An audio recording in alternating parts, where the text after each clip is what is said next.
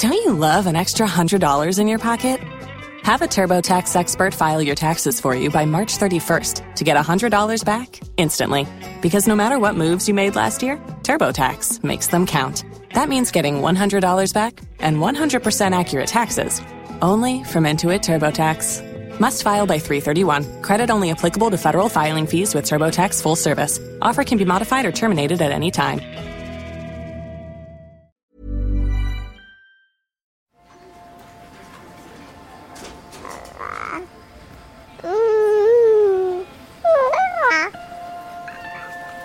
Remettre Noël comme un rassemblement familial et pas être uniquement dans euh, la surconsommation, voilà, l'étalage, le plus, plus, plus.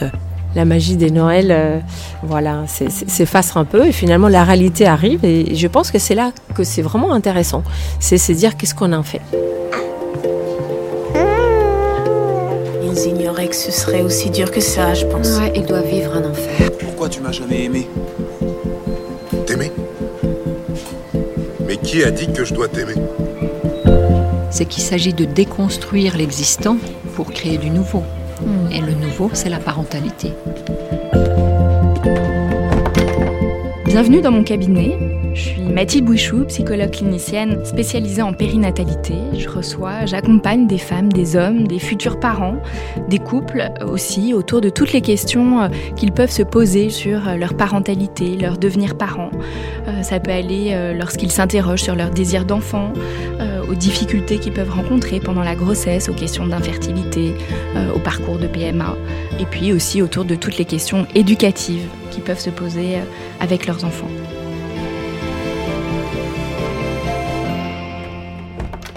Bonjour Marine. Bonjour. Qu'est-ce qui vous amène aujourd'hui? Euh, Je souhaiterais parler euh, de la thématique de Noël en famille. Mhm. Qu'est-ce qui se passe pour vous autour de cette thématique? Eh bien, je me rends compte que depuis que je suis euh, mère, mon centre autour de cette thématique a changé. Et en changeant, ça m'a aussi permis de m'interroger sur le fait, en fait, que euh, cette célébration, elle a jamais été neutre pour moi et qu'elle est assez ambivalente. Et donc j'aurais aimé euh, en parler ensemble. Mhm. Alors, qu'est-ce qui s'est passé déjà euh, pour vous dès votre enfance autour des fêtes de Noël? Alors déjà, moi, je viens d'une famille euh, qui est pratiquante, donc je pense que ça a quand même euh, son importance euh, autour du temps de Noël. Et j'ai aussi d'une famille qui était géographiquement dispersée, donc Noël était vraiment l'occasion d'une d'une réunion forte et attendue, en tout cas, je, je, pense de la part des adultes. Et enfin, dernièrement, je viens d'une famille, mais sûrement comme comme plein de familles, qui a euh, euh, son, son, lot de tensions. Et euh, Noël était à la fois un, un, moment de rassemblement que, que, que, attendu de tous et un vecteur aussi de ces tensions. Et ça, j'ai mis un peu de temps à m'en apercevoir. Qu'est-ce qui s'est passé quand vous vous en êtes aperçu? Qu'est-ce que vous avez compris de ces tensions? Eh bien, euh, je dois dire qu'il y a déjà un peu de magie de Noël qui est, euh, euh qui est, qui est tombée à plat, mais, mais, mais pas seulement. Euh, je me suis aperçue finalement, euh, je crois que c'était assez tôt cette réalisation, je devais avoir 10 ou 12 ans. Je me suis aperçue finalement de, la grande dualité que pouvaient avoir les adultes où je sentais une excitation très importante autour de ce rassemblement et en même temps un grand stress et euh, plusieurs années de suite, j'ai été un peu perdue sur le pourquoi en fait. Pourquoi on se rassemble si c'est pour être stressé euh, Et et j'ai souvenir de Noël un peu flottant comme ça, en tout cas pour moi, euh, autour de ce pourquoi.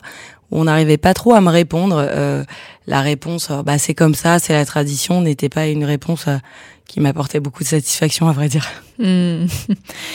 Et depuis que vous êtes mère, du coup, comment ça s'organise? Eh bien, euh, c'est toujours une logistique assez dense, je dirais, puisque euh, moi aussi maintenant euh, j'ai une famille qui est géographiquement dispersée. je compose bien sûr également avec ma belle famille et puis avec les attentes des enfants. Donc ce que nous faisions jusqu'à présent, c'était euh, le 25, qui est un peu la date sacralisée d'un côté de la famille, et une autre date plus flottante avec l'autre côté de la famille. Mais même ça, ça, ça n'apporte pas, ça, ça, a l'air simple comme ça sur le papier, mais ça apporte pas forcément plus de fluidité. Et euh, alors qu'en termes de logistique, c'est compliqué parce que techniquement, ça veut dire faire trois heures de route dans un sens, euh, le lendemain euh, presque repartir, pas immédiatement, mais en tout cas 24 heures après, revenir dans l'autre sens, passer son temps à table. Et, et en fait, en temps, depuis que je suis mère, je me suis rendu compte à quel point cette fête pouvait avoir un côté irritant finalement. Euh, et, euh, et, je dois avouer que c'est un constat qui, qui me peine, en fait, irritant dans toute la logistique que ça représente, dans tout l'aspect parfois euh, sacrifice qu'on peut faire pour faire plaisir aux uns et aux autres, et, euh, et enfin irritant dans l'oubli de la finalité qui est bah, d'être ensemble et, et, et peut-être de manger des coquillettes jambon, mais, mais d'être ensemble. voilà, et ça, ça m'a vraiment sauté aux yeux en, en devenant mère. Hmm. Vous avez l'impression finalement que cette organisation, alors comme certaines familles aussi peuvent le faire d'une année sur deux, là vous dites voilà euh, le 25 dans votre famille par exemple et euh, une autre date autour de Noël dans votre belle famille, que même ça, ça satisfait pas que finalement qu'il n'y a pas d'organisation euh, parfaite qui va satisfaire tout le monde?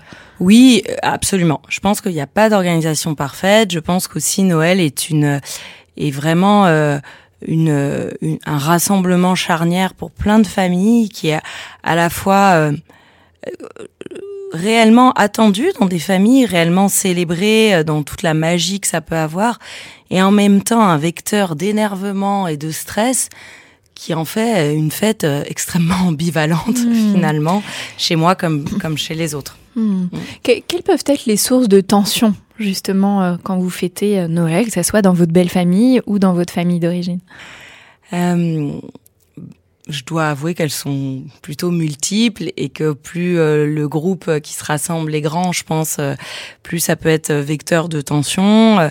ça va du du choix du menu auquel il faut surtout pas déroger parce que en fait ça fait 30 ans qu'on mange ça et que ça serait vraiment dommage d'innover au à l'heure euh, euh, à, la, à, laquelle euh, on, on, passe à table, s'il faut en attendre d'autres qui viennent pour le coup de leur belle famille, mais qui elle est à côté. Donc voilà, ils finissent de prendre l'apéro euh, avec les uns et donc arrivent à 14 heures. Bon bah c'est vrai qu'il faut se mettre à table 14 h le 25, c'est pas forcément très évident. Quand est-ce qu'on ouvre les cadeaux? Il y, a vraiment une myriade de petites choses euh, qui, euh, ajoutées euh, à, à, la fatigue et, euh, et oui, un peu à ce stress de l'orga, je trouve ternir un peu cette étoile de Noël. En tout cas, moi, c'est ce que je constate et que je ne sentais pas pas trop enfant pour le coup. Mmh. Et au-delà du stress, voilà, de la pression autour de l'organisation, est-ce qu'il y a des choses pour vous qui se réactivent au moment où est-ce que vous avez des attentes particulières, vous, à ce moment-là?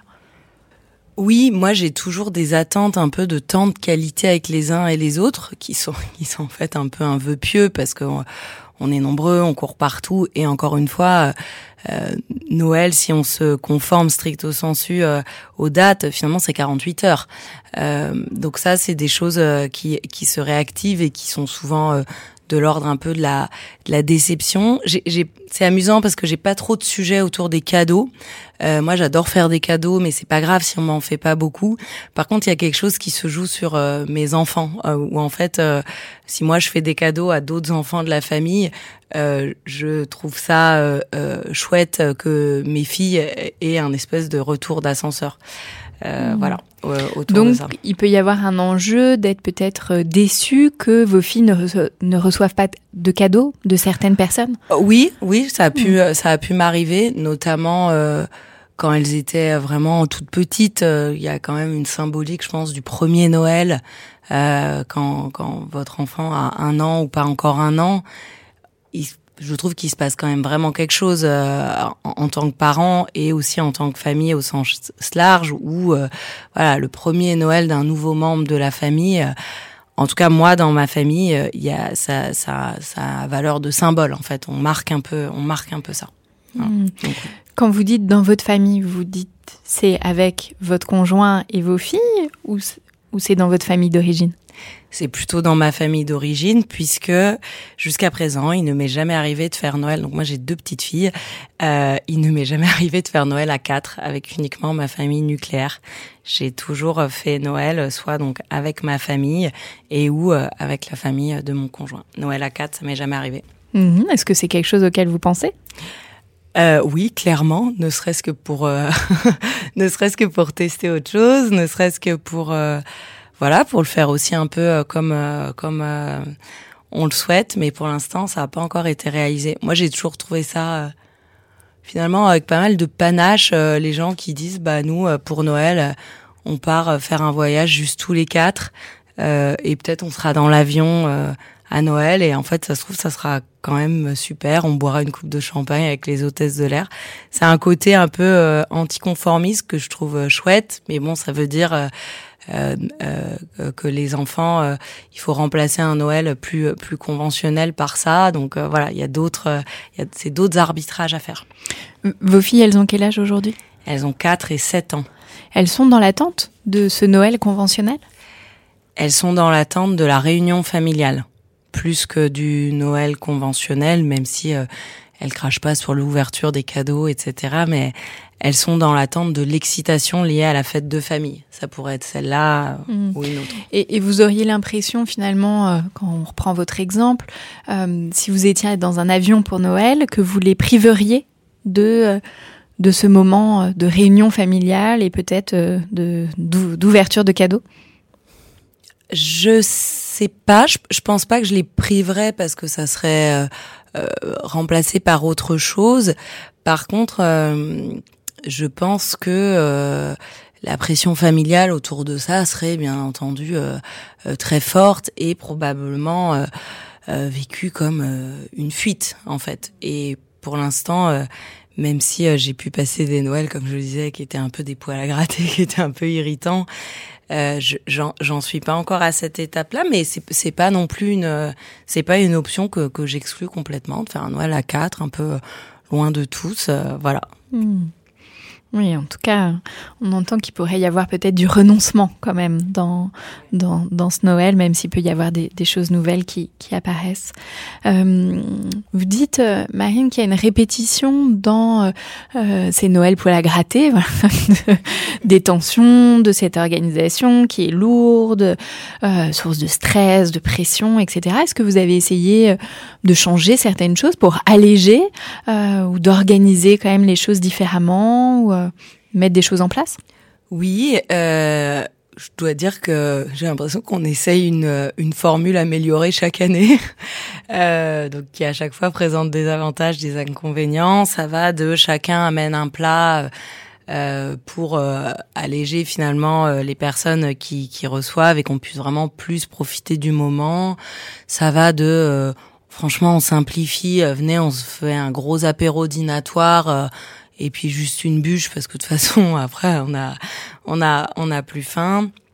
Euh, nous euh, également, on a proposé de recevoir euh, chez nous pour euh, alléger, euh, voilà, nos parents ou nos beaux-parents. Et en fait, c'est d'eux que viennent la plus grande résistance, où vraiment il y a un côté Noël doit se faire un peu chez euh, les aînés de la famille. Enfin, il y a un côté un peu comme ça, en tout cas moi dans, dans ce que je vois, qui me semble, euh, enfin qui m'interroge et en même temps, je sais pas, peut-être que dans 40 ans j'aurais ce positionnement-là, mais le choix du lieu où on fête Noël est vraiment quelque chose euh, euh de l'ordre du symbole. Et si on change, j'ai l'impression qu'il y, y, a un retrait qui s'opère chez ces personnes-là. Je vous donne un exemple. L'année dernière, Ma, ma jeune sœur euh, était très enceinte, elle a accouché euh, le 19 janvier et en fait, euh, le, du coup, elle a, elle a proposé que ça soit chez elle puisqu'elle avait, euh, ils vivent en montagne, donc s'il y avait eu de la neige, etc., il aurait fallu se mettre en route pour la maternité, ça aurait été un petit peu compliqué. Et euh, c'était factuel en fait. Enfin, voilà, quelqu'un de très. Vous voulez dire vos parents vivent en montagne Et ma sœur aussi. Votre sœur aussi. Ouais, voilà, pas très loin. Et euh, et c'était très factuel sa demande.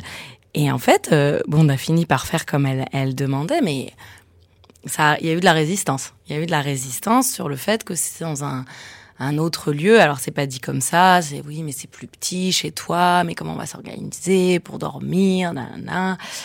Et, et voilà, et ça c'est un, un exemple, et, et, et j'en ai d'autres, et c'est et alors que alors que c'est factuel. Voilà. Est-ce que le fait que ça soit chez votre sœur l'année dernière, est-ce que ça a modifié des choses finalement euh, au niveau voilà, des relations, de comment euh, les fêtes se sont déroulées? Euh, après avoir dépassé finalement les résistances? Oui, sûrement. Enfin, en tout cas, ce qui est sûr, c'est que c'était un Noël euh, différent.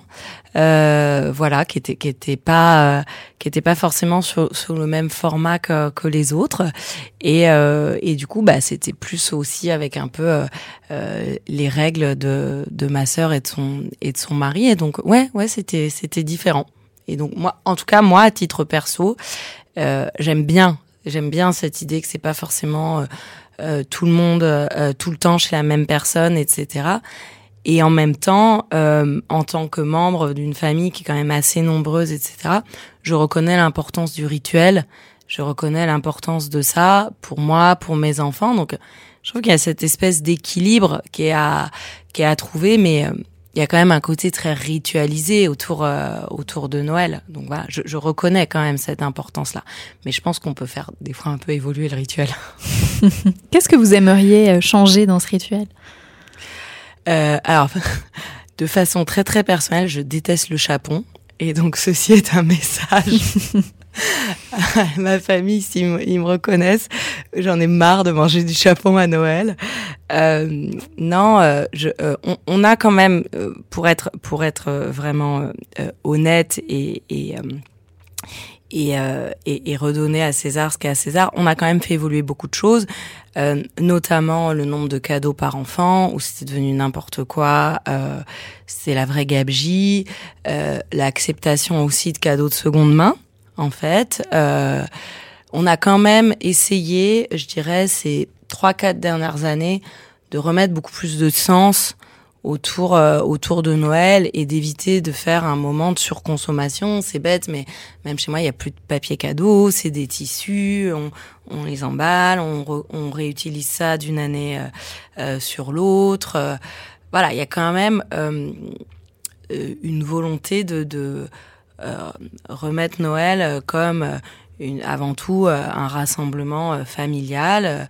Euh, également religieux, même si on va plus trop à la messe euh, ces dernières années, mais euh, mais et, et, pas être uniquement dans la surconsommation, voilà, l'étalage, le plus plus plus, qui en fait, au sens propre comme au figuré, donne un peu la nausée quoi. Mm. au niveau de la nourriture qu'au niveau des cadeaux. Mm. Merci beaucoup Marine. Je vous propose maintenant qu'on passe dans le salon d'à côté. On va rejoindre notre experte Sandra Viss.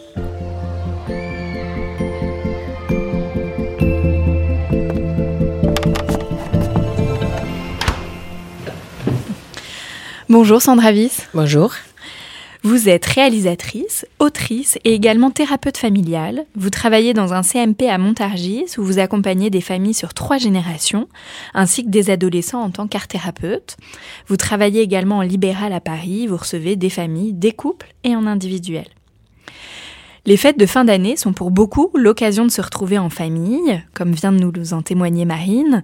Ces retrouvailles entre joie et appréhension ne sont pas toujours si simples à gérer. Ces moments émotionnellement forts suscitent parfois contentieux et compétition qui remontent à la surface. Comment gérer au mieux ces moments? Comment s'y préparer? Quelle organisation mettre en place pour que ça se passe bien, tant pour les adultes que pour les enfants? Autant de questions euh, que nous allons euh, aborder aujourd'hui euh, ensemble avec vous, Sandra vaste sujet, euh, les fêtes en famille. Hein. Tout à fait. Que ce soit Noël ou que ce soit toute autre fête, les anniversaires, euh, voilà, les, les, les, toutes les célébrations qui se font en, en famille, euh, c'est-à-dire à mettre au moins euh, deux, voire trois, voire quatre générations ensemble autour d'une table. Mmh. En tout cas, il y a un vrai paradoxe euh, au fait de Noël, de fin d'année, c'est qu'à la fois euh, c'est très central dans les familles, euh, c'est quelque chose qui est très attendu, et puis des semaines en amont, tout le monde un peu râle, ah ben on va chez la tante truc muche, on n'a pas envie, de manger du chapon à nouveau, on n'a pas envie, donc tout le monde grince un peu des dents. c'est quand même rare les familles où c'est relax cette question de l'organisation des fêtes. C'est exactement ça. En fait, en écoutant euh, Marine, c'était très intéressant parce que j'ai entendu, euh, euh, je, je, garde une phrase qu'elle a dit quand j'avais 10-12 ans, c'est-à-dire début de l'adolescence. Euh, elle s'est posé la question pourquoi on se rassemble si on il y a autant de stress. Hein, on n'est pas rentré euh, à demander qu'est-ce que c'est le stress pour un enfant de 10-12 ans, mais ça veut dire que un, jeune adolescent déjà ressent beaucoup de choses qui se passent autour de ces adultes qui se forcent quelque part à être ensemble. Et, puis euh, en même temps, quand, vous dites très justement Mathilde, euh, avant Noël, voire un mois avant Noël, quand les amis sont ensemble, ou même avec les frères et sœurs ou autres, on va commencer à parler de Noël c'est-à-dire euh, euh, qu'on a l'impression que personne veut y aller, ou peut-être c'est une façon aussi de relativiser, de partager ensemble que c'est un moment difficile pour les uns, euh, mais que c'est un moment aussi important. Je pense que ce qui est important, ce que disait Marine, c'est donner du sens. Et plus tard, Marine, maman, elle essaye de donner du sens à tout ça pour ses filles. Donc euh, je pense que euh, c'est petit à petit euh, évolué comme elle disait très justement. Alors Marie nous, en a donné quelques exemples de justement l'origine de ces tensions. Alors elle nous a parlé du stress lié à, l'organisation. comment vous vous expliquez ça, Sandra? En fait, Marine a, expliqué de, de voilà, c'est plutôt des anecdotes autour euh, de papier cadeau, qu'est-ce qu'on va manger, euh, c'est retrouver où ça va être. Mais c'est vrai que si on essaye de creuser un peu, c'est dire qu'est-ce qui se joue euh, derrière tout ça. En fait, vraiment, si euh, là c'est le côté euh, réalisatrice, hein, vous dire tout, tout comment ça peut inspirer un réalisateur les fêtes des familles, tout ce qui se passe quand on met trois générations autour d'une table, chacun avec son vécu, son histoire, ses, ses, ses, joies et ses souffrances aussi. Hein. Donc j'ai perdu la question, évidemment. je vous interrogeais, Sandra, sur euh, l'origine de ces tensions. Voilà, voilà qui a l'organisation, mais derrière cette organisation, il y a d'autres choses qui se jouent. Quelles sont ces choses qui se jouent? Donc derrière, euh, voilà, ces petits détails sur lesquels on va fixer. Évidemment, derrière, il y a, euh, par exemple, entre la fratrie qui se retrouve et qui va y avoir les rivalités qu'ils ont vécues même enfants face aux parents. C'est-à-dire que quand on va en réunion des familles, on retourne à l'enfant qu'on était aussi. Sauf qu'à ces moments-là, on y va avec nos enfants et avec notre conjoint, notre copine. Donc, euh, du coup, c'est quel rôle on va jouer et quelle place on a dans, dans, dans la famille. Il peut y avoir aussi euh, des conflits, c'est-à-dire que des fois dans les fratries ou mère-fille, il y a des conflits, mais dans ces moments de réunion des familles, il faut essayer d'éviter d'en parler. Sauf que des fois, euh, il va se passer quelque chose, ou même euh, l'enfant va dire quelque chose que ça va réveiller euh, cette souffrance qui est euh, installée. Et du coup, ça va Donc, exploser. Là, ce que vous nous dites, Sandra, c'est que ça, ça peut euh, réactiver finalement des tensions qui sont déjà préalables, euh, qui sont déjà présentes dans les relations, mais on se dit bon bah je vais me tenir à carreau, je vais contenir ça pour que ça se passe bien, mais je contiens tellement finalement que ça finit par exploser. Exactement. Donc ça peut être entre la fratrie, mais ça peut être aussi euh, euh mère-fille, avec les grands-parents aussi. Il faut, faut, faut se dire qu'aujourd'hui, rien que si on visualise trois générations, voire quatre, des fois, autour d'une table, avec euh, euh, les, les, tous, avec le changement qu'on a eu ces dernières décennies autour d'Internet, autour euh, même de mouvements MeToo, euh, même au, au niveau de l'éducation, c'est-à-dire comment l'éducation l'éducation a changé en quelques décennies. Donc, ce qu'on appelle aujourd'hui plutôt l'éducation positive. Hein. On va laisser la place aux, aux, enfants, aux adolescents, de parler euh, et euh, comment vivre ça avec les autres générations qui peuvent être les grands-parents ou les arrière-grands-parents des fois, où eux, ils ont été dans une forme d'éducation plus sévère. C'est-à-dire comment laisser son enfant vivre euh, naturellement l'éducation qu'on veut lui donner, tout en respectant est ce que nos parents ils ont fait et pas le prendre du style euh, regarde ton fils euh, me coupe la parole. Hein, quand nous on essaye d'écouter euh, son enfant et lui donner la place. Mmh. En tout cas, là, Sandra, vous évoquez toutes les questions autour, en effet, de l'éducation, tout ce qui peut venir se jouer, comment les grands-parents regardent les parents, donc leurs enfants, éduquer leurs petits-enfants. Euh, et là, euh, des parents qui peuvent se sentir euh, jugés, critiqués. donc ça peut être en effet très vite assez désagréable. Exactement, et même deux fois, on va dire que ça peut se jouer dans ces sens-là, c'est-à-dire qu'un un, un, parent, en étant avec ses parents et en même temps avec ses enfants, il peut aussi inconsciemment ou après euh, trois verres du vin aussi, hein, il faut pas le cacher, le, le, le on, on, sait tous que l'alcool va désinhiber, voilà, et, les, et très facilement la, la, la parole peut voilà, les gens ils vont commencer à parler des sujets que peut-être c'était pas prévu d'en parler. Même ils avaient, euh, ils s'étaient dit avant d'y aller, je vais pas parler de ça, mais après trois verres du vin, on va commencer à parler de quelque chose et on va profiter peut-être de ces moments quelque part pour montrer à nos parents qu'on a eu une souffrance en étant enfant et que nous on est en train de la réparer. C'est un peu ce qui va se passer, mais évidemment c'est de façon inconsciente ou de fois consciente, mais euh, ça peut être un moment de tension euh, et ça peut faire exploser euh, très rapidement euh, euh, ce repas qui doit être plein de magie autour de, Noël. Hmm. En, tout cas, là, euh, quand, quand vous dites ça, euh, Sandra, ça m'évoque une patiente l'autre jour qui me disait euh, Moi, mes, mes parents, ils attendent que mes enfants se tiennent bien à table, respectent un certain nombre de règles, bougent pas, voilà, donc quelque chose d'assez traditionnel, alors que elle, ces enfants qui se lèvent, euh, qui parlent, qui participent, c'est plutôt quelque chose qu'elle souhaite. Donc là, on voit bien comment les générations peuvent avoir des difficultés finalement à trouver euh, des règles communes ou en tout cas là entourer les enfants autour de ces fêtes euh, de manière, euh, bah, j'allais dire cohérente, en tout cas avec un fil rouge commun. C'est-à-dire que c'est exactement ça, c'est que chacun trouve plus qu'un rôle sa place. C'est-à-dire que euh, on parle souvent aussi euh, de, de, cycle des vies. Hein. Il y a le cycle des vies de l'individu individuel, le cycle de vie du couple, mais le cycle de vie de famille aussi. C'est euh, pour revenir à ce que Marine a raconté, c'est ça. Euh, elle a parlé de son Noël enfant, adolescent, et puis aujourd'hui, c'est son cycle de vie. Elle part de son Noël tant que maman. Et petit à petit, ça va être le cycle de vie de ses enfants qui vont aussi grandir. Alors, il y a des familles où tout est figé, alors c'est très difficile. Là, très vite, ils vont aller euh, dans un clash parce que ne pas accepter le mouvement de la vie, ne pas accepter que ces enfants deviennent parents et que du coup, ils ont un nouveau rôle à jouer dans la famille, mais aussi dans la famille, dans tous ces systèmes notamment dans les repas de famille, c'est ne pas accepter euh, que les petits-enfants vont grandir aussi. Du coup, tout le monde va être infantilisé quand ils vont se retrouver finalement autour, euh, peut-être plus de la représentation de ce qui est le patriarque. Hein. Euh, c'est vrai qu'autour de ça, forcément, il y a, y a ce, le rôle de la femme aussi, comment elle a changé euh, en quelques décennies, euh, pas chez tout le monde, mais euh, surtout c'est quand on retourne chez nos parents, qu'est-ce qu'on fait? On est la femme qu'on est devenu.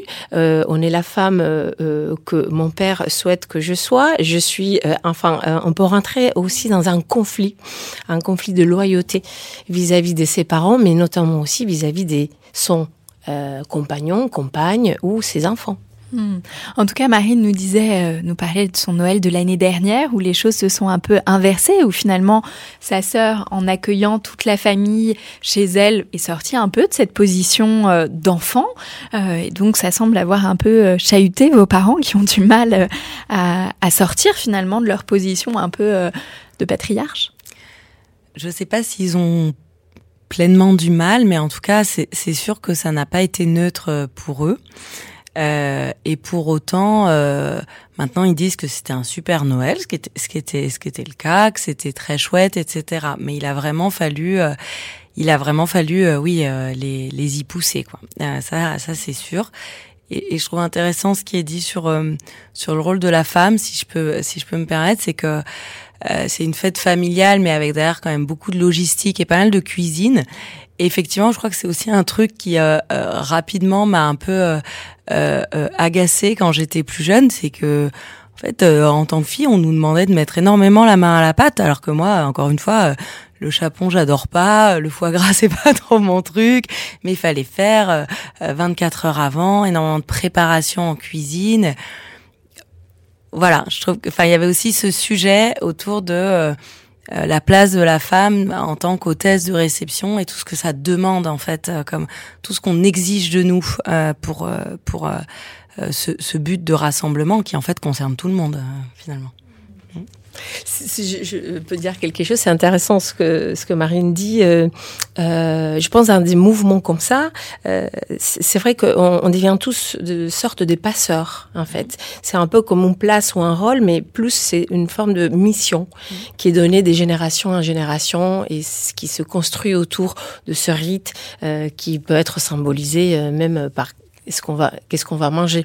Mais euh, dans des cas comme ça, ce qui s'est passé euh, euh, pour Marine l'année dernière, je pense que c'est important à ces moments-là de féliciter aussi les grands-parents pour voilà, même s'ils ont dit, même s'ils le, ils le pensent ou ils le pensent pas, et en fait s'ils ont partagé après pour dire que c'était un bon Noël, c'est des moments où il faut féliciter le changement parce que tout le monde a peur en fait, parce que changer les rituels, euh, on peut rentrer à nouveau dans ce conflit euh, de se dire est-ce qu'on est en train de casser des rituels, est-ce que ça va impacter euh, notre famille, euh, parce qu'il faut euh, se dire que de façon, si on, on, réfléchit en termes de famille et des systèmes, tout a un impact sur nous.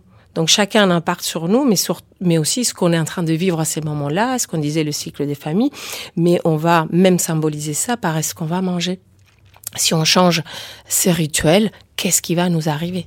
Donc euh, voilà, dès qu'il y a un, petit changement, même si c'est euh, le lieu où est-ce qu'on mange, euh, voilà, il faut féliciter toute la famille. Euh. En, en, tout cas, par rapport à ce changement de euh, qui reçoit, chez qui on fête Noël, moi j'entends beaucoup des parents que j'accompagne dire, bah, une fois que j'ai invité ma famille, ça, m'a donné une autre place dans la famille et sorti justement de cette position d'enfant qui peut être très inconfortable quand on a soi-même des enfants, voilà, de se retrouver dans ces chaussons-là chez ses parents, euh, dans le même rituel depuis euh, tant d'années. Finalement, voilà, il peut y avoir de l'ouverture et que ça puisse être plus confortable pour soi d'inviter ses propres parents et, et l'ensemble de la famille euh, chez soi, même si ça demande aussi beaucoup de travail.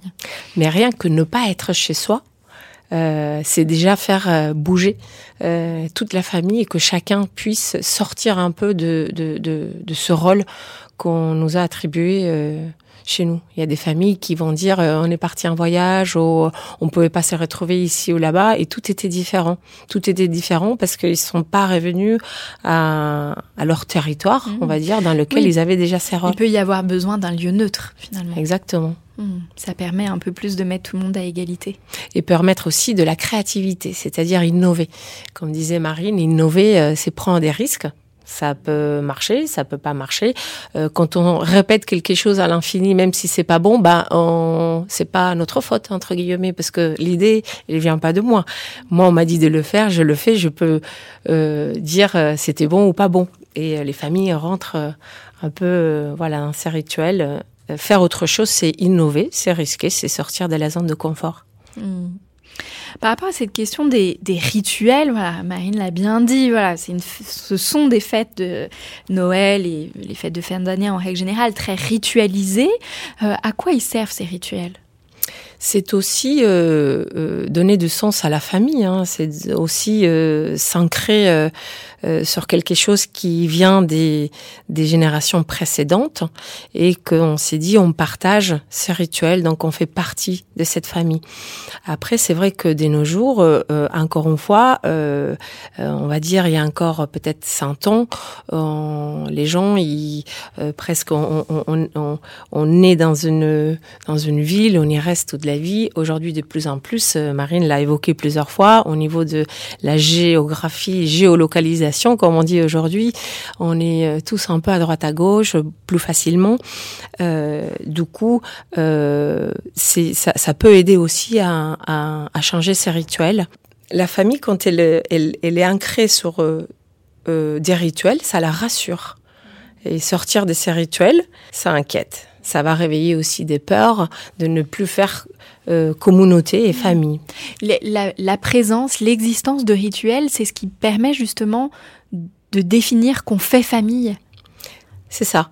Mais en même temps, aujourd'hui, euh, voilà, avec tout cette, euh, euh, aujourd'hui les les cette les cette... voilà, les enfants vont bouger, donc on voit de plus en plus, voilà, quand on parle des, des, des couples mixtes, euh, aujourd'hui on, on le parle plus presque parce que ça devient une normalité. Les familles changent aussi, donc ça c'est quelque chose qui petit à petit est en train de changer aussi euh, ses rituels et, euh, et c'est pour ça aussi qu'on est aussi dans une transition, comme beaucoup de choses, euh, qui va passer par ces fêtes de Noël qui, petit à petit, vont se transformer dans des nouveaux rituels que chacun va mettre en place.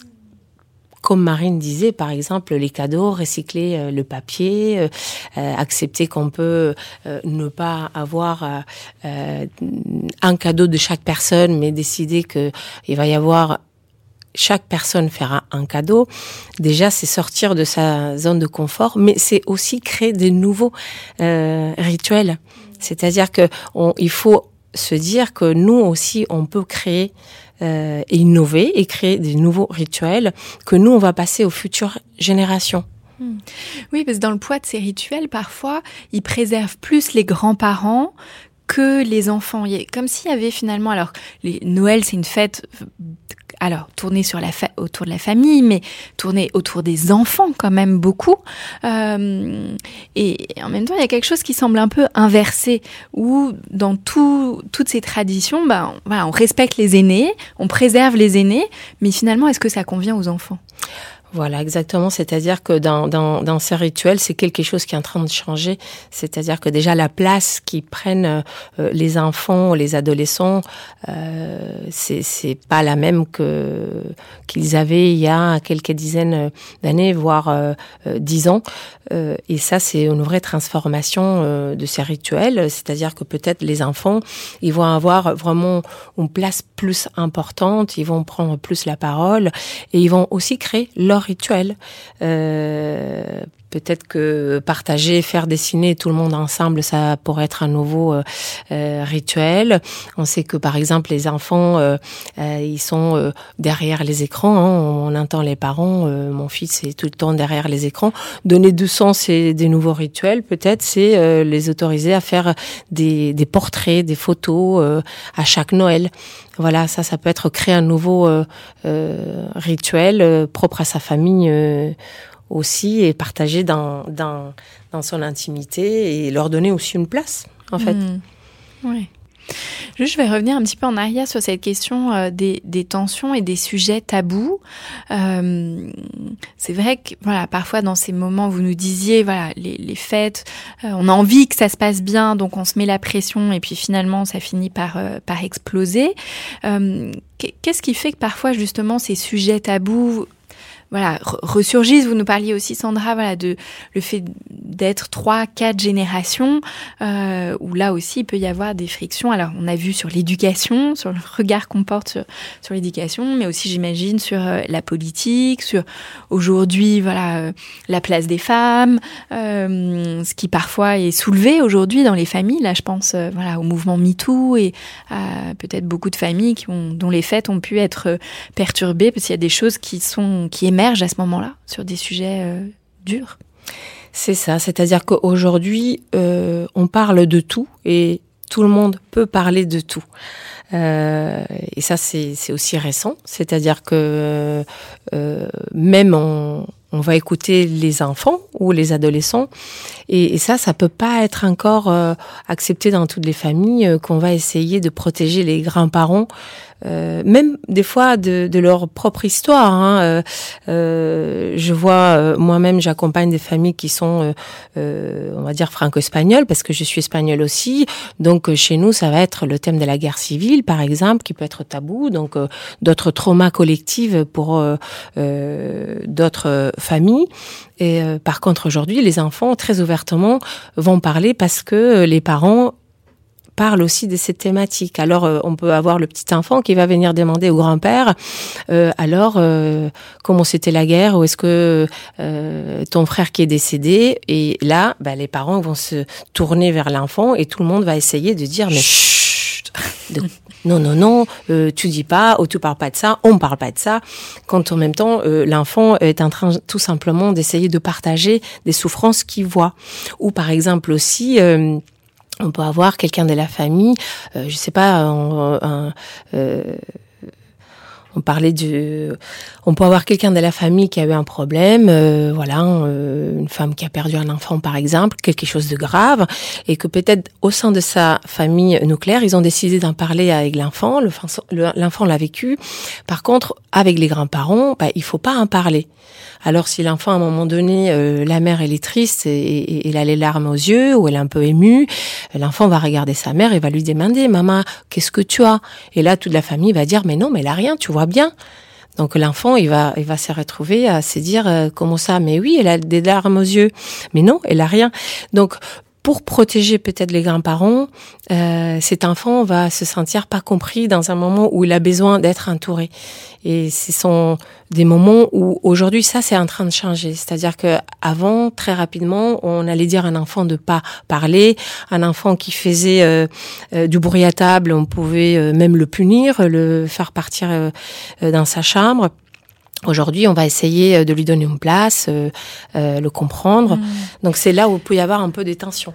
Oui, là, dans ce que vous dites, les parents de cet enfant euh, peuvent eux-mêmes être dans un mouvement de libérer la parole, d'être plus connectés à leurs émotions euh, et, euh, et de pas se taire pour une fois, alors que leurs propres parents leur ont toujours demandé, alors de manière euh, insidieuse, hein, bien souvent, mais de se taire ou de pas parler de la tristesse ou de pas parler de ce qui est difficile. Euh, bon, bah là, ils en ont marre, euh, donc ils vont dire les choses, et donc là, ça va être un peu explosif. Exactement. Et ça va être des sujets euh, euh, qui nous touchent à chacun de nous, euh, c'est-à-dire parler euh, euh, l'adolescent homosexuel, qu'il faut surtout pas parler devant les grands-parents. Donc on peut blesser et vexer cet, cet adolescent parce que du coup il va pas se sentir compris. Donc après c'est normal que cet adolescent n'ait pas envie d'aller voir sa famille ou aller dans ces fêtes des familles. Quand finalement peut-être c'est pas qu'il ne veut pas aller voir la famille, c'est que pour lui y aller, c'est euh, devoir euh, euh, effacer une partie de lui parce qu'elle n'est pas parlée, elle n'est pas partagée. C'est pour ça que ça peut être important de parler et communiquer dans sa voilà dans sa famille nucléaire, hein, le sous-système de ce système, de la famille d'origine, pour déjà nourrir cette communication, euh, parler de tous ces sujets, à dire bon on va aller euh, chez les grands-parents, euh, est-ce que tu vas aller, pourquoi tu peux tu veux pas y aller, qu'est-ce qui se passe, ah ben je veux pas, j'aime pas y aller parce que grand-père fait des blagues euh, qui me font pas rire, je trouve ça raciste ou je trouve ça voilà méprisant pour la femme. C'est bien d'en parler pour le donner du sens et nourrir la complicité nécessaire quand après on va se retrouver avec d'autres générations euh, qui peut-être ne peuvent pas comprendre ce que nous sommes en train de faire. Mais quand euh, il va y avoir une blague ou quelque chose de méprisant pour euh, la femme, la complicité entre nous va nous aider à transformer, à surmonter ce moment qui peut être difficile pour euh, nous ou pour notre adolescent, Mm. même l'enfant. En, en tout cas, quand vous évoquez tout ça, Sandra, je me dis le conflit de loyauté dans lequel ça met, où à la fois en tant que parent, on peut avoir envie de protéger ses propres parents, les grands-parents, mais aussi de protéger ses enfants. Euh, et donc là, en tout cas, vous nous donnez une bonne piste pour, euh, euh, en tout cas, le fait de nourrir la complicité avec ses enfants pour justement dépasser et traverser ce qui va être désagréable, peut-être au contact des, des grands-parents. Ce qui se joue aussi beaucoup euh, autour de Noël, Marine nous parlait de la question des cadeaux. Alors il peut y avoir beaucoup d'attentes euh, autour euh, de, cette question-là, du fait soi-même de recevoir des cadeaux ou ses enfants. le fait, voilà, il y a ceux qui vont être généreux, ceux qui vont être radins. donc il peut y avoir aussi tous ces comptes qui vont se régler à travers à travers les cadeaux. Voilà Qu'est-ce que vous, observez, Sandra, autour de ces questions-là? C'est intéressant parce que des fois, pareil, le, les cadeaux, ça va être le symbole, hein, euh, et euh, ça peut euh, montrer des fois la générosité, mais ça peut montrer aussi qu'est-ce qu'on qu'est-ce essaye de réparer aussi, peut-être chez nous ou à qui qui on essaye de, de, faire plaisir. Mais en tout cas, ce qui est sûr, c'est que ça peut créer cette rivalité, même inconsciemment entre les petits enfants. Euh, parce que eux-mêmes ils vont sentir que euh, j'ai pas euh, le même cadeau que l'autre ou l'autre même plus parce qu'il m'a fait un plus grand cadeau.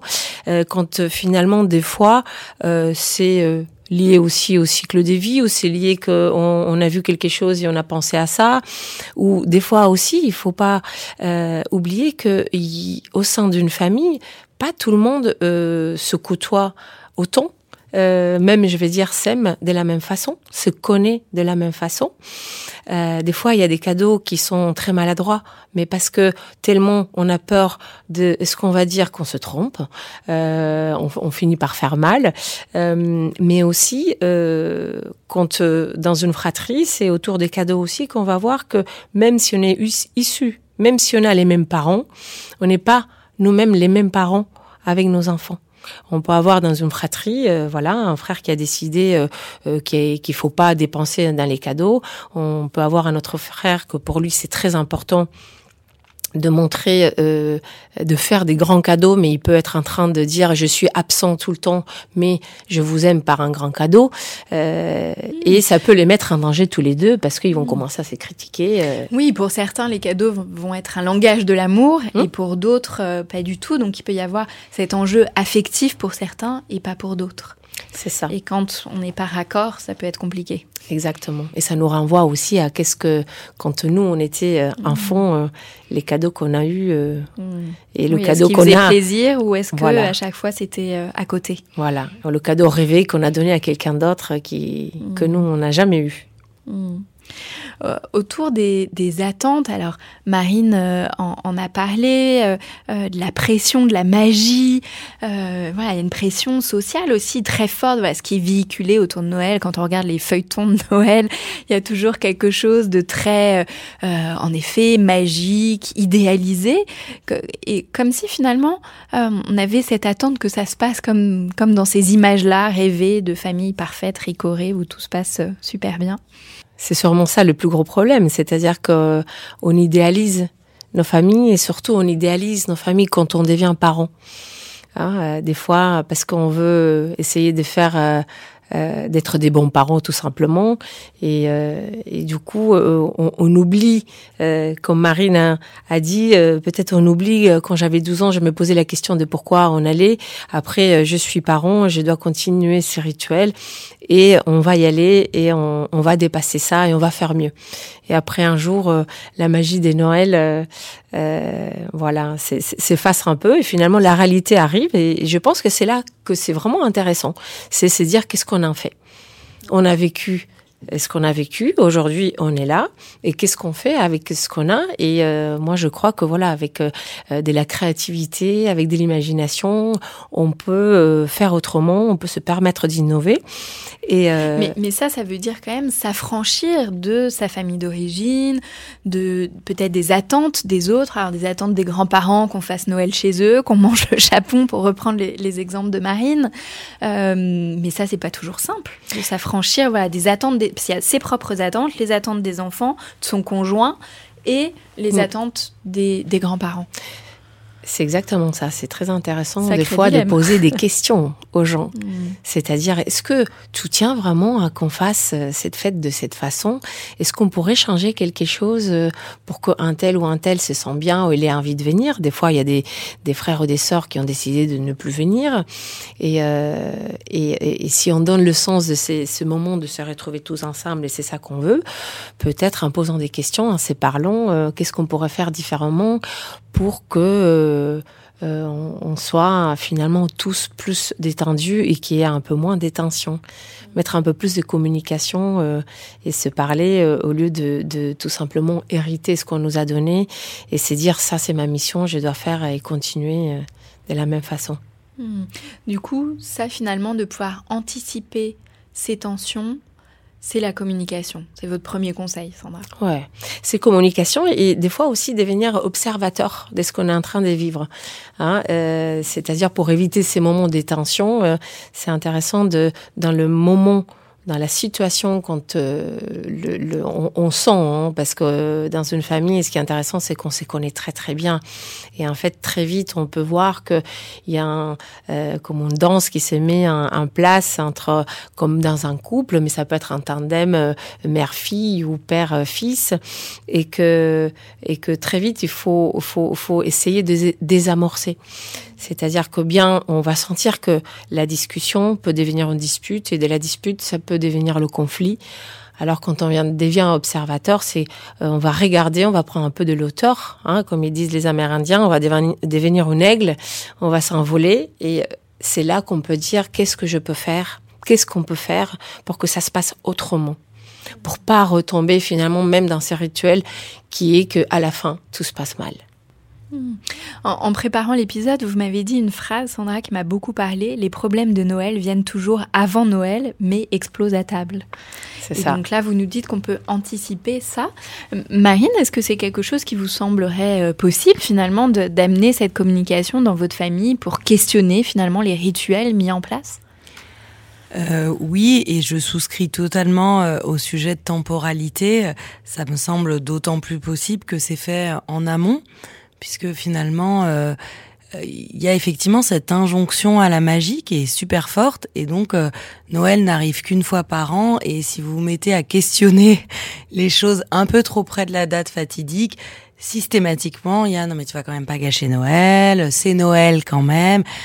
Oui, bien sûr, c'est Noël, mais c'est surtout un rassemblement familial, en fait, qui opère à certaines règles, règles qui sont questionnables. Donc, je trouve que oui, ramener de la communication et, et un peu de, de hauteur de vue. J'aime bien l'idée de se dire, euh, on se pose des questions, finalement, pourquoi on fait ça? Enfin, je veux dire, il y a, y a- en tout cas, je, je suis pas sûre qu'on soit une majorité à faire ça dans une démarche purement religieuse, de célébrer une nativité. Enfin, je, je pense que l'aspect rassemblement familial a, a largement pris euh, pris le pas, euh, enfin et, et- et le dessus. Donc, euh, mais c'est important de se la poser quand même pas mal en amont parce qu'effectivement, plus on se rapproche, plus il y a, il y a ces 48 heures dans une année. Donc, euh, être celui ou celle qui gâche Noël et cette injonction à la magie, euh, c'est c'est lourd aussi parfois à porter. à, à partir de quel moment dans l'année on parle de, de l'organisation de Noël dans votre famille? Hyper variable, ça peut être euh, dès la fin août. Mhm. Donc euh, là, c'est un peu, c'est quand même un peu dur de se projeter. voilà, la rentrée des classes n'est pas encore arrivée. Et sinon, moi, généralement, on commence à en parler euh, aux vacances de la Toussaint. Euh, voilà, un peu se questionner, mais euh, c'est toujours, euh, euh, c'est d'abord la date. Quelle date on va le faire? Est-ce que vous pouvez, etc. Puis le lieu, puis euh, voilà. Mais c'est c'est rarement. euh, c'est rarement euh, le euh, de, quoi vous avez envie cette année en fait. Et, et d'un autre côté, voilà, moi euh, l'année dernière, je suis arrivée, mes parents avaient fait un sapin euh, tout en bois pour des raisons écologiques en fait. Et mais moi, j'étais un peu euh, ah bon. euh, donc euh, voilà, ils avaient pris des initiatives sans non plus nous nous les partager. Et en vrai, c'était, enfin à la fin, c'était quand même chouette, mais c'était pas partagé. Voilà. Et je trouve intéressant l'idée de se dire bon, de quoi vous avez envie en fait cette année? Comment on peut partager C'est ça. Finalement, là, vous nous dites, Sandra, il y a plein de choses qu'on peut faire avant, donc euh, se questionner, questionner les différents membres de la famille.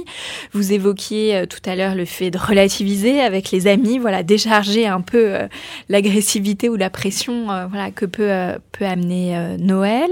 vous nous parliez aussi de la complicité, voilà, au sein de la famille nucléaire, trouver un nom de code, voilà, si le grand-père dit quelque chose vraiment qui est insupportable, voilà, on va trouver un nom de code, une blague, quelque chose pour finalement traverser et vivre ça voilà, de manière moins subie, pouvoir rester acteur finalement. Là, je pense aussi aux, familles dont les parents, alors la génération des parents, sont euh, séparés.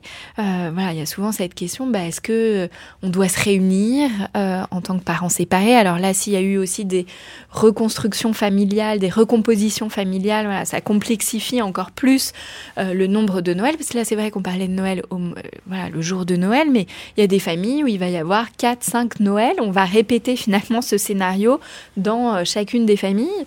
Donc là, ça vient, euh, voilà, ça peut déjà 48 heures, ça peut être long. Alors là, si en plus on doit le faire cinq fois, c'est ça, ça devient euh, même des fois pour pour pour des enfants ou des adolescents, ça devient pesant. Hein. C'est aller chez les uns chez les autres, la course au cadeau ou la course à voir des gens.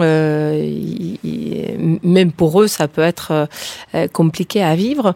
après, je pense qu'il n'y a pas une façon de faire, et c'est ça qui est, un, qui est important à se dire, c'est que des fois, on se met beaucoup la pression, euh, c'est pour faire euh, quelque chose de parfait. Et en fait, euh, voilà, on a compris, il faut faire les deuils de ses parents. les parents parfaits n'existent pas, mais les enfants parfaits n'existent pas non plus. Et moi, je pense, comme disait Guy Oslo, un hein, thérapeute de, de, de, famille aussi, euh, très important pour moi. Euh, les ressources sont dans les familles. Donc chaque famille, euh, elle, elle, c'est chaque famille doit réfléchir ensemble, peut réfléchir ensemble à travers toutes ces questions qu'on peut se poser. C'est quoi le mieux pour nous? C'est quoi le mieux pour nos enfants? Qu'est-ce qu'on on, peut faire sans se mettre la pression que c'est obligatoire, que ça soit dans la date précise, par exemple? Euh, on est aussi dans un moment où les enfants, voilà, ça, c'est les vacances scolaires, mais aussi il faut se reposer. Euh, il faut faire des kilomètres pour avoir, pour aller voir les uns et les autres.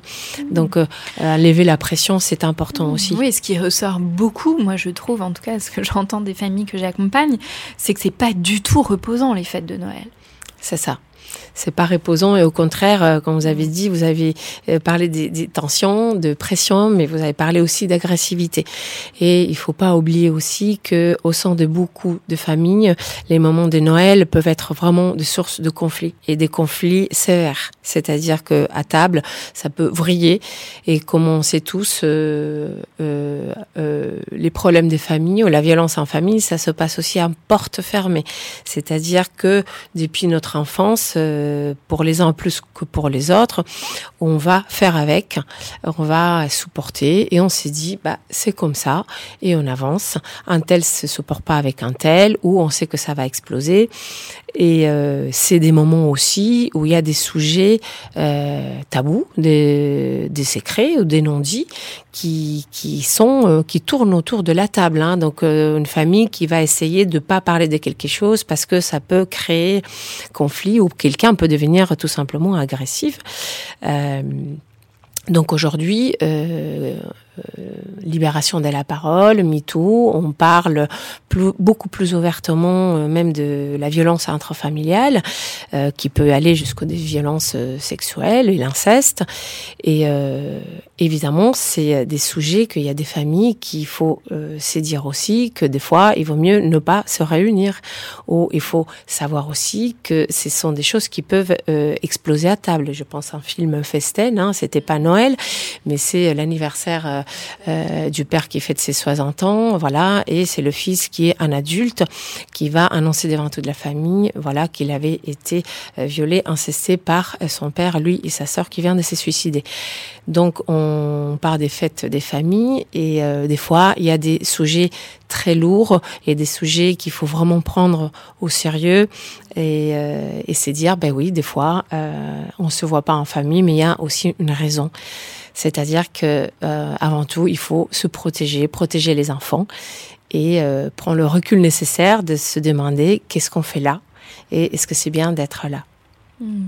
Et donc là, on revient à cette question chez qui on fête Noël ou avec quelle famille Et euh, voilà, peut-être parfois, euh, même si cette décision, j'imagine, pas toujours simple à prendre, mais de faire Noël qu'en famille nucléaire, ça peut aussi euh, avoir du bon et pouvoir se protéger de certaines choses par rapport à la famille plus élargie quand voilà, on est dans des situations comme ça très très compliquées. C'est ça. D'ailleurs le, Covid a permis pour beaucoup de familles de faire cette expérimentation, de faire euh, Noël en plus petit comité. Et pour beaucoup de familles, ça a été euh, une belle euh, expérimentation.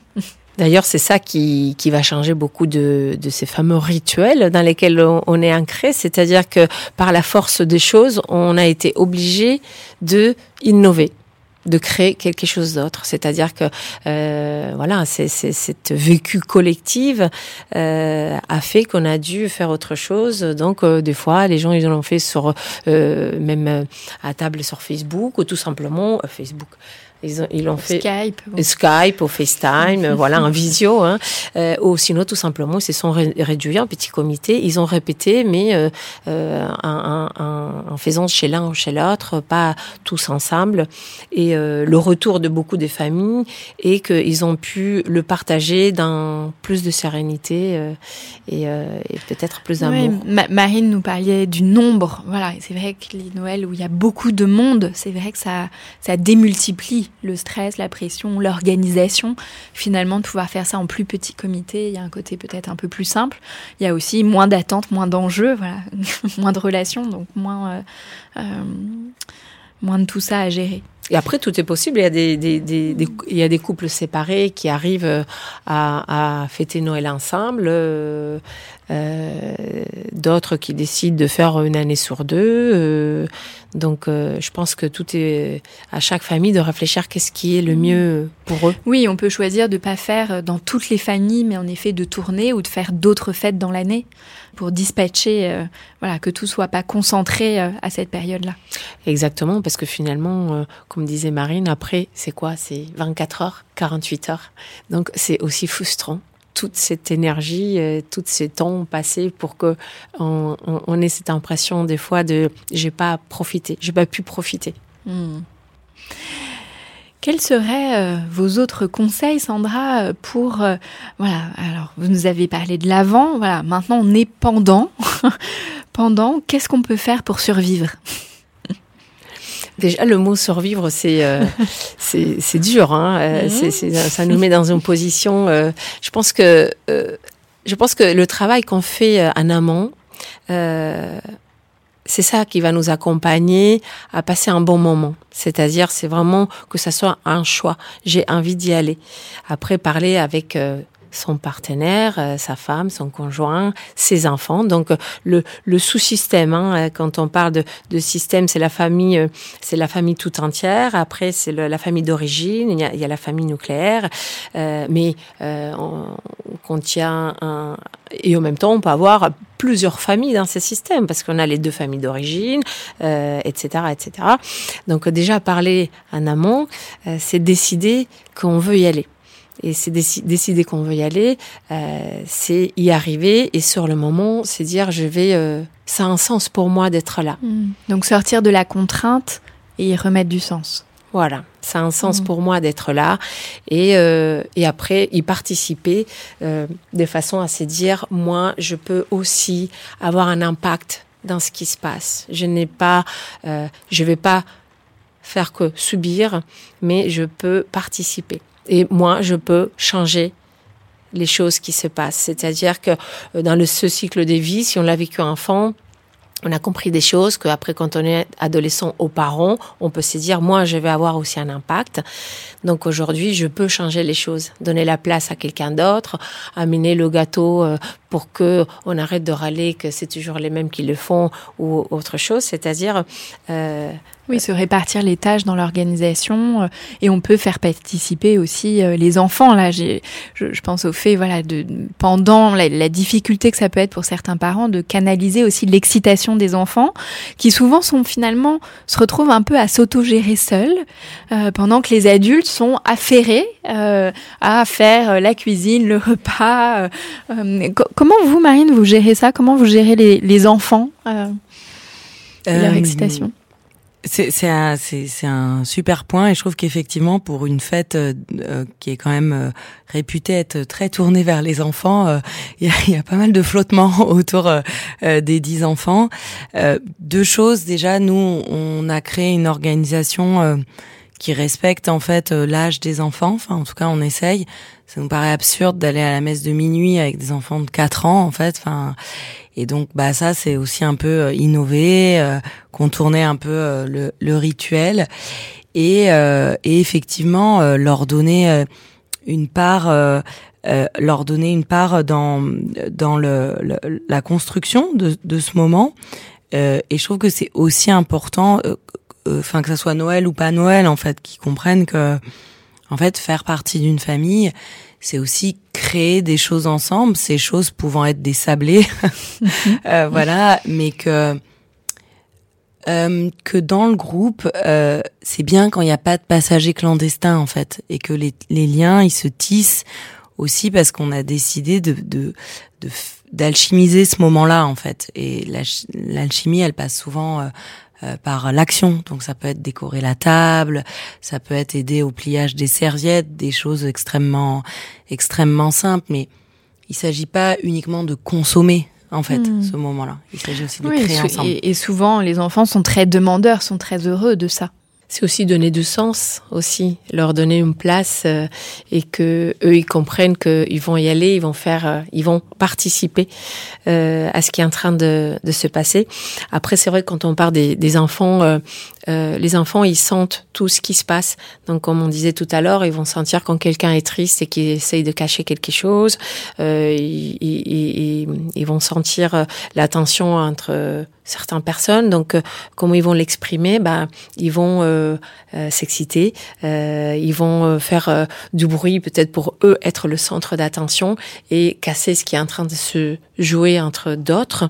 Donc, et des fois, ils arrivent très bien à le faire. Hein. Ils, vont voir que Pépé commence à s'engueuler avec papa, et c'est eux qui vont casser un verre pour que l'attention est par ailleurs. Donc, c'est important aussi de, de, mettre des mots et, et, les accompagner à parler des émotions. Je pense qu'on disait que quoi faire, c'est voilà, hein, comme on dit, métacommuniquer, parler de ce qu'on est en train de vivre à ces moments-là. Ça, c'est aussi d'essayer de, de, recréer des, des, souvenirs, mais liés à l'émotion.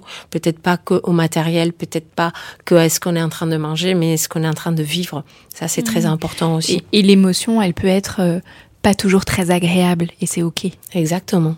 Mhm. C'est-à-dire que ce que qu'est-ce qui se passe, que ce que tu es en train de voilà pourquoi ça arrive ou qu'est-ce qui s'est passé et, et que l'enfant puisse dire euh, voilà je, je suis euh, normalement un enfant va, va très vite dire je suis fatigué parce que ce qu'on lui a appris à dire hein, de toute façon un enfant qui fait euh, n'importe quoi c'est ah non mais il est fatigué et en fait si on va un peu plus loin il peut aussi dire ben voilà qu'il est triste aussi parce qu'il y a d'autres enfants dans le monde qui n'ont rien à Noël ça c'est quelque chose qui est très présent, je pense, dans la dans, dans l'esprit de tous les enfants, même peut-être dans, dans euh, euh, chez nous, hein, chez nous, chez vous. Euh, euh et c'est quelque chose que les, les adultes, ils vont des fois le cacher ou pas les permettre de dire parce que il faut profiter de ce moment. Mais profite de ce moment. Hein.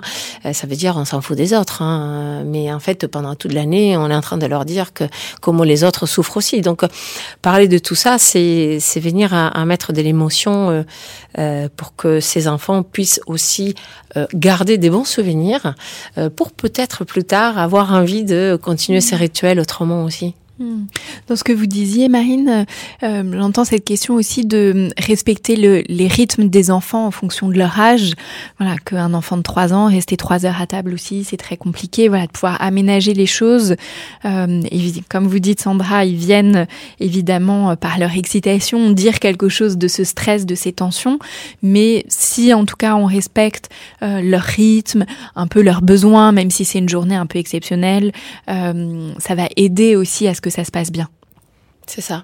Mm. Et euh, des fois, après, c'est euh, euh, voilà des enfants qui peuvent organiser quelque chose, un spectacle. Après, c'est plutôt aux adultes de gérer parce qu'on peut avoir l'adulte un des des des, des, un des frangins que lui, voilà, ça le saoule, un autre qui adore. voilà. Après, c'est les adultes qui vont gérer ce qui est en train de se passer, mais en tout cas, c'est c'est tourné comme Marine disait. C'est vrai que c'est des fêtes que au départ, elles sont un peu faites pour les enfants, mais pour quel enfant?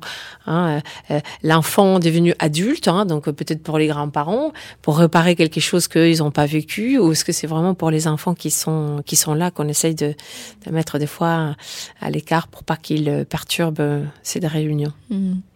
Tout à l'heure, Sandra, vous nous parliez de l'alcool qui désinhibe. Donc, euh, quand on avait voilà préparé l'épisode, vous, aviez ce conseil, voilà, que peut-être euh, de pas se resservir à l'apéro, mais l'alcool, c'est aussi euh, parfois le voilà un verre de plus pour tenir, pour survivre, pour faire passer la pilule. Donc là aussi, ça peut être un peu compliqué de trouver le bon équilibre. Voilà, exactement. Tout est après en question d'équilibre, hein, parce que ça me fait penser, euh, voilà, à, un jeune jeune adulte que j'accompagne, que elle, m'est parlé de ces fêtes des familles et comment euh, on faisait euh, cette addition de dire ma mère parlait de mon père, des parents séparés, plus alcool égale cocktail, mais cocktail euh, Molotov. Hein. Là, c'est le cocktail, euh, ben, c'est un peu ça. C'est-à-dire que, euh, mais de toute façon, dans une famille, on le sait. On sait très bien, c'est lui qui est en train de boire trop rapidement, ou c'est lui qui va boire plutôt pour s'échapper. Et à nouveau, y participer, c'est comprendre l'impact que tout ça euh, l'impact que les uns ont sur les autres et ensemble essayer de euh, voilà garder un cap euh, pour que le bateau part pas à la dérive. c'est un peu ça. Sandra, quel serait votre dernier conseil? Pour traverser ces fêtes le mieux possible Pour survivre, hein, pour revenir à la question, pour survivre aux fêtes des familles, évidemment, c'est l'amour et l'humour. Hein, parce que l'humour, euh, c'est ça qui va pouvoir très rapidement euh, désamorcer quelque chose qui est en train de se produire euh, et que tout le monde sait que derrière il peut y avoir un conflit. Donc prendre du recul et avec beaucoup d'humour, savoir rire et pouvoir rire de soi et de ce qui est en train de se jouer entre mmh. entre nous. Ça remet un peu de joie. C'est ça. tout ça.